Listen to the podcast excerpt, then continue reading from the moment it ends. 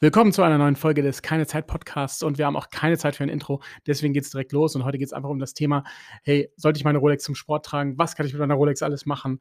Und was ist davon sinnvoll, was ist davon nicht sinnvoll? Und ich seh, höre immer wieder Leute, die sich vor allen Dingen eine Uhr kaufen, ohne sich damit vorher beschäftigt zu haben, dass sie, sag ich mal, glauben, dass eine Rolex oder auch eine andere Luxusuhr wie eine Audemars PG oder eine Patek Philippe ja extrem widerstandsfähig ist und natürlich auch die Uhrzeit besonders gut anzeigt. Und da muss man einfach mal fairerweise sagen, dass ähm, es jetzt auch nicht so ist, dass je teurer eine Uhr ist, desto robuster ist sie und desto präziser zeigt die Zeit an. Nein, eher umgekehrt ist der Fall. Ähm, die werden meistens eher filigraner und fairerweise gibt es kaum eine bessere Uhr, die die Zeit anzeigen kann als irgendeine Quarzuhr oder eine Digitaluhr. Das muss man einfach sagen. Quarzuhren sind einfach unfassbar präzise und da können einfach ähm, ja, Luxusuhren mit mechanischen Werken gerade so mithalten, aber im meisten Fall halt auch nicht. Jetzt ist es so, Jetzt kauft man sich eine schöne Luxusuhr und erwartet einfach einiges von dieser Uhr, aber man muss sich das wirklich so vorstellen. Es ist nicht so, wie wenn man sich ein äh, günstiges Auto kauft und man kauft sich ein ganz teures Auto, was dann mit einmal viel mehr Funktionen hat und dann auch viel robuster ist und viel länger hält und weniger Wartungsintervall hat. Nein, so ist es nicht, sondern man muss einfach dem sich ganz bewusst sein, dass wenn man sich eine Rolex kauft, dann muss man auf die aufpassen und wenn man sich eine Patek Philippe kauft, dann muss man noch viel mehr auf diese aufpassen, weil die geht einfach nochmal viel, viel schneller kaputt. So, die Rolex-Werke sind fairerweise die robusten und jetzt fangen wir mal einfach an, was man nicht mit einer Luxusuhr machen sollte. So, es gibt viele Leute, die wollen halt gerne flexen und wollen halt gerne, ja, gehen halt in, ins Gym, gehen ins Fitnessstudio oder wollen beim Laufen ihre Rolex oder andere Luxusuhr tragen. Das kann ich auf keinen Fall empfehlen. Ähm, Punkt 1 ist die Erschütterung beim Laufen, können dem Uhrwerk, und da sind ja viele mechanische, bewegliche Teile drin, massiv schaden. Bei einer Rolex muss es nicht sein, aber bei einer Audemars PG, einer Patek Philippe oder anderen komplizierten Uhren ist es nach einem 30-minütigen Lauf, wenn man Glück hat, nicht der Fall, aber ganz sicher, wenn man da länger läuft ähm, und das regelmäßig tut, nimmt das Werk auf jeden Fall Schaden und dann irgendwann auch ein Rolex-Werk. Rolex-Werke werden so ein bisschen wie der Traktor unter den Uhrwerken im, ja, im, im Uhrenbereich bezeichnet, weil die kannst du rein theoretisch gegen eine Wand werfen und da passiert nicht viel mit, aber ganz, ganz sicher bei Audemars PG, Patek, äh, sind die Uhren kaputt danach. So, also Joggen, Fitnesscenter auf keinen Fall die Dinger anziehen. Warum nicht im Fitnessstudio? Auch wenn man nur Hanteln hebt oder so. Du hast immer wieder diese heftigen Erschütterungen und vor allem dort ist auch die große Gefahr, berührt die Hand die Lünette, hast du einen fetten Kratzer drin. Das möchtest du auch nicht. Dann darf man nicht vergessen, es gibt ja die sogenannten Crown Guards an den meisten Uhren. Bei der Submariner ist quasi diese Vertiefung zwischen dem ähm, wo man die Krone hat, die man rausziehen kann, um die Uhrzeit zu stellen und ein bisschen im Gehäuse, sodass sie ein bisschen vertieft ist. Und das gibt auch einen ganz klaren Grund dafür. und ähm, das gibt auch Uhren, die das natürlich nicht haben. Aber diese Crown Guards sind genau dafür da, dass wenn ihr im Fitnessstudio irgendwo hängen bleibt, dass euch nicht die Krone rausreißt und die Uhr quasi einen großen Schaden hat. Und jetzt müsst ihr euch vorstellen, man bleibt immer mal irgendwo hängen, ähm, ob es im Tourrahmen ist oder am Tisch oder sowas. Und diese Crown Guards schützen wirklich davor, dass ein massiver Schaden an der Uhr steht, ähm, entsteht. Aber wenn ihr im Fitnessstudio das macht, ist einfach nicht sinnvoll. Zieht ja lieber was an wie eine Apple Watch oder eine Jarman, ähm, irgendwas, was, ähm, ja, was nicht so viel Schaden nehmen kann. So, das nächste ist Wasser, Schwimmen. Ne? Wir, ich habe die Diskussion ganz oft. Ja, ist sie denn wasserdicht, die Uhr? Ja, jetzt muss man erstmal verstehen, dass Wasserdichtigkeit nicht gleich Wasserdichtigkeit ist. Also 10 Atmosphären, das heißt, ähm, das sind dann 100 Meter. Ist das, das ist, glaube ich, da fängt es das erste Mal an, überhaupt, dass man damit in den Pool gehen sollte bei 50, also bei 5 Atmosphären, also 50 Meter, kann man damit sich die Hände waschen. Ne? Ähm, weil ihr dürft nicht vergessen, der Druck, der auf so ein Uhrengehäuse geht, wenn man ein, zwei Meter unter Wasser ist, der steigt enorm und dann drückt es durch die verschiedenen ja, Dichtungen rein. Sag, sagen wir, ihr habt eine richtig wasserdichte Uhr und die ist 300 Meter wasserdicht wie eine Submariner und ihr sagt jetzt, ja, damit möchte ich unbedingt schwimmen gehen. Dann seid euch dessen auch bewusst, dass die ganzen Dichtungen alt werden. Das heißt, wenn diese Uhr gerade neu aus dem Werk kommt, klar könnt ihr damit schwimmen gehen.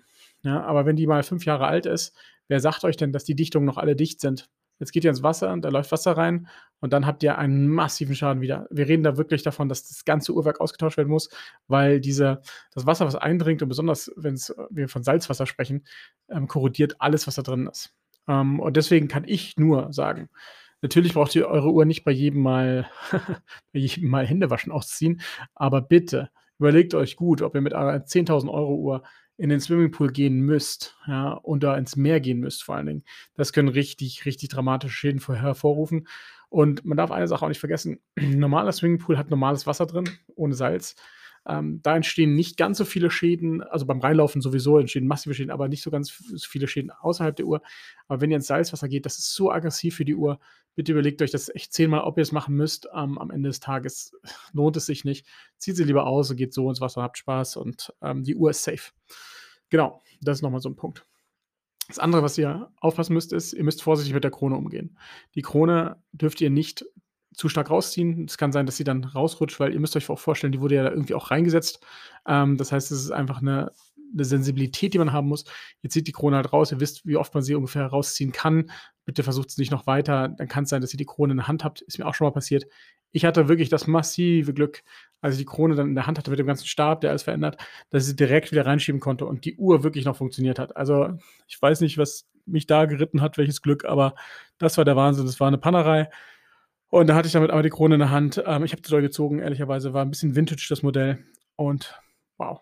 Naja, auf jeden Fall, deswegen seid ihr vorsichtig. Genauso überdreht die Uhr nicht. Ja, überdreht die Uhr nicht. Macht es nicht so, dass ihr einfach, wenn, also, wie versteht ja, automatische Uhren werden ja auch aufgeladen. Die haben so eine kleine, ähm, ja, wie so eine, eine Wicklung von Stahl, die, die, diese Energie gibt und die wickelt man auf, aber die kann man nicht bis zum Ende aller Tage aufziehen. Ja, irgendwann ist auch Schluss, wie so ein ähm, ja, Rückzieferauto, also so ein Auto mit einem, mit einem Antrieb, was sie zurückziehen das hat auch irgendwann ein Ende. Und wenn das überdreht, dann kann das auch zu Schäden an der Uhr führen. Und deswegen seid vorsichtig, wie doll ihr eure Uhr aufzieht. Ja, spürt das ein bisschen. Da gibt es meistens einen stärkeren Widerstand und dann hört auf. Besonders auch bei handaufgezogenen Uhren einfach ein bisschen darauf achten, und die meisten Uhren funktionieren auch sehr, sehr gut mit 75% Power und brauchen nicht die kompletten 100%. Genau. Dann nochmal was zum Datum einstellen. Das betrifft viele, viele Uhren. Wenn ihr eure Uhr, Uhr stellt und ihr merkt, das Datum ist falsch, dann bitte macht es nicht so, dass ihr einfach anfangt, das Quickset ähm, zu nehmen und einzustellen, sondern dreht bitte eure Uhr einfach auf die 6 Uhr Position, 6 Uhr morgens, meine ich damit vor. Dreht so lange, bis ihr das Datum einmal wechselt. Ja, also wenn ihr über 12 geht, das Datum wechselt, dass ihr seht, es wechselt sich. Und dann bleibt ihr auf der 6 Uhr Position stehen, 6 Uhr morgens. Und dann benutzt ihr die Quick-State-Funktion. Aus einem ganz einfachen Grund. Nämlich, ihr müsst euch vorstellen, bei vielen Uhren, und das ist bei Audemars PG so, das ist bei Patek, weiß ich es nicht hundertprozentig genauso, ähm, aber auch bei Rolex ist es so, dass dieses Quick-State wird ungefähr, ungefähr fängt es an um 10 Uhr abends und endet ungefähr, dass die wirklich alle Zahnräder auseinander sind, ungefähr bei 2 Uhr. Das heißt, wenn ihr in diesem Zeitraum zufälligerweise das Datum verändert, kann es zu Schäden führen am Uhrwerk. Das wollte er auf keinen Fall, das wollte er unbedingt vermeiden. Und deswegen der sichere Weg ist einfach einmal über 12 drehen, gucken, ob das Datum verändert hat und dann bei 6 Uhr stehen bleiben und einfach dann das Datum verändern. Mache ich bei meiner Audemars PG so, mache ich bei meinen Rolex so. Am Ende des Tages ist das der sicherste Weg und äh, wenn man da ein bisschen recherchiert, dann werdet ihr sehen, dass das viele Leute so machen, um dort einfach sicher zu sein. Ja, und es sind wirklich nur vielleicht zwei, drei Sekunden länger, die man da arbeiten muss. Ähm, dann ein wichtiger Punkt noch zu Chronographen. Bei Chronographen ist es so, und ihr müsst immer verstehen, das sind ganz kleine Teile, die unfassbar viel Force oder viel Kraft ähm, haben und aufbringen, aber nicht sonderlich stabil sind. So, und jetzt bei dem Thema Chronographen ist folgendes. Ähm, wir lassen, wir nutzen unsere Chronographen gerne. Ich nutze auch die teuren Chronographen gerne, die ich habe, aber am Ende des Tages muss man ein bisschen aufpassen und zwar beim, beim Resetting. Ja? Also wenn ihr den Chronographen stoppt und dann wieder auf Null setzt, da möchte ich einfach nur ganz kurz ein bisschen darauf hinweisen, dass man da vorsichtig sein sollte und zwar folgende Punkte. Wenn ihr den Chronographen abfeuert oder läuft und der läuft jetzt, sagen wir mal, auf 35 Sekunden, dann steht ja der Zeiger für die Sekunde ganz unten. Und wenn ihr jetzt stoppt und Reset drückt, dann schwingt die sehr, sehr weit zurück. Und da ist unfassbar viel Kraft drauf und das heißt, dass sie auch mal überschießen kann. Jetzt sind die meisten Uhren gut gebaut, ja. Und das heißt, die Zeiger sind fest und auch die Zahnräder sind fest. Aber was euch durchaus mal passieren kann, ist, wenn das zu oft passiert, ich will euch jetzt nicht super Angst machen, aber kann sein, dass die, der Zeiger verrutscht oder das Zahnrad innen drin zu viel Kraft abbekommt und dadurch ja, aus der Position rutscht. Das hatte ich bei zwei, drei Chronographen schon mal, ähm, dass sie ja nicht mehr sich auf die Nullposition haben zurücksetzen lassen. Und ich sehe es bei Freunden auch immer wieder am Handgelenk, dass der Chronograph sich nicht auf die Nullposition zurücksetzen lässt. So, und um das zu vermeiden, gibt es einfach eine ganz einfache Variante. Ihr benutzt einen Chrono, ihr timet eure 30 Sekunden, 10 Minuten, 2 Stunden, was auch immer. Ihr stoppt dann und dann habt ihr euer Timing fertig. Aber bevor ihr resettet, lasst ihr einfach den Timer, vor allem die große Sekunde, einfach in die Region von der 12 laufen. Ja, ist egal, ob es zwei Sekunden vor, fünf Sekunden danach sind, das ist nicht so schlimm, aber in der Region von der 12 und dann drückt ihr auf Reset und dann schwingt ihr nämlich viel, viel weniger zurück und das ist viel, viel weniger Last für das ganze Uhrwerk und für die Zeiger und dann habt ihr nicht das Problem, dass da irgendwas kaputt geht. Jetzt darf man nicht vergessen, es gibt auch so genannte rapatante, ähm, also Flyback-Chronographen, ähm, die dafür ausgelegt sind und klar sollte man die auch so verwenden, dass die funktionieren. Ähm, ich sage immer nur, wenn ihr ein älteres Modell habt, wo ihr euch nicht ganz sicher seid, wo ihr ein bisschen fragiler seid oder wo die Servicekosten sehr, sehr hoch sind, dann seid einfach vorsichtig damit, geht damit so um, wie ich es gerade gesagt habe. Und wenn ihr es ab und zu mal zwischendurch ähm, aus einer anderen Situation macht, ist ja auch nicht schlimm. Das müssen die Uhren ja auch abkönnen. Und das können sie normalerweise auch ab. Genauso wie jedes Auto auch es abkönnen sollte, eine hohe Geschwindigkeit zu fahren. Aber irgendwann gehen halt die besten Autos und auch die besten Uhren kaputt. Und deswegen einfach Vorsicht. Jetzt nochmal ganz kurz zur Haltbarkeit, weil ich es am Anfang auch gesagt hatte, vor allen Dingen. Da bin ich ja darauf eingegangen, dass die Haltbarkeit einfach bei Patek Philippe und auch bei ähm, Audemars Piguet zum Beispiel nicht so hoch ist wie Rolex. Woran liegt das und wie setzt sich der Preis zustande? Ganz einfach und ganz kurz. Rolex ist ein unfassbar guter Uhrenproduzent und produziert echt hohe Stückzahlen und sie machen viel per Hand, aber viel natürlich auch maschinell. Also sie haben unfassbar robuste Werke, deswegen sind sie nicht besonders schön dekoriert. Deswegen haben die meisten, oder ich glaube, es gibt keine Rolex mit einem offenen Sichtboden im Sportmodellbereich. Und weil das ja einfach das Kaliber nicht so schön ist wie bei Audemars Piguet oder Patek. So, Patek und Audemars Piguet sind einer höheren Kunst bekannt. Das heißt, sie machen viel, viel schönere Gehäuse.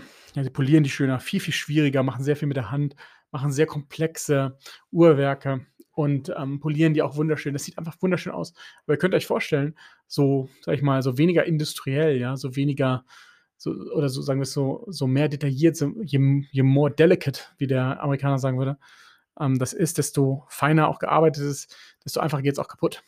Und genauso ist es bei Piguet und Patek auch. Die feiner gearbeiteten Sachen, also eine, eine, eine Nautilus ja, oder eine Piguet Royal Oak, nicht die Offshore, sondern die Royal Oak, die hält einfach nicht so viel aus wie, wie jetzt eine Rolex. Und deswegen muss man damit einfach vorsichtig umgehen. Das empfehle ich euch auch allen da draußen. Das heißt, ein höherer Preis rechtfertigt nicht mehr Stabilität, sondern ähm, da ist es wirklich so, da muss man auch vorsichtig sein. Und dann zeigt aber ein anderer Hersteller wieder, dass es trotzdem geht. Und das ist natürlich Richard Mill. Äh, Richard Mill die zeigen es natürlich schon, dass sie, ähm, wenn sie eine Nadal-Uhr bauen oder eine Baba Watson bauen, die, die hält Tennis spielen aus, die hält Golf spielen aus. Also das ist wirklich richtig krasse Ingenieurskunst und da kann man auch sicher sein, mit der kann man richtig grob umgehen und die geht nicht kaputt. Aber die kostet natürlich auch 100.000 Euro plus und teilweise 700.000 Euro plus bei den Nadal-Modellen.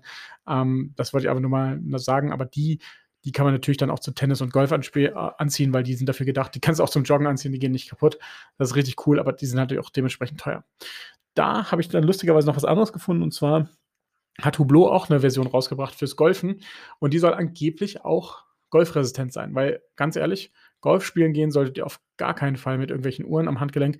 Der Schock ist so stark, der zerstört teilweise das Uhrwerk sofort. Da gibt es einen bekannten amerikanischen YouTuber, der hat beim Golfspielen seine AP mit nur einem Probeschwung zerstört. Also von daher seid einfach vorsichtig.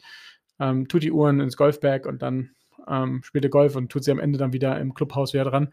Aber ähm, da gibt es eine Version von Hublot, die anscheinend golfen kann. Und die haben, ich habe gelesen, dass sie anscheinend so gemacht worden ist, dass sie diese Golfschläge ab kann. Ähm, das finde ich schon sehr beeindruckend, weil das würde bedeuten, dass es eine sehr, sehr robuste Uhr ist und das finde ich sehr, sehr cool. Genau, in diesem Sinne, ich hoffe, ihr wisst jetzt ein bisschen mehr, was ihr nicht tun solltet mit euren Uhren und seid ein bisschen vorsichtiger mit. Und wie gesagt, am Ende des Tages braucht man auch keine Luxusuhr beim Sport, sondern dafür gibt es dann die Luxus-Fitnessuhren von Apple und von äh, Jarman und tragt eure Uhren dann, wenn ihr normale Aktivitäten tut. Und das halten die natürlich logisch aus. Vielen Dank fürs Zuhören. Bewertet gerne die Folge, wenn es euch gefallen hat, wenn es euch was gebracht hat. Ich freue mich auf euch beim nächsten Mal und äh, ja, bis dann.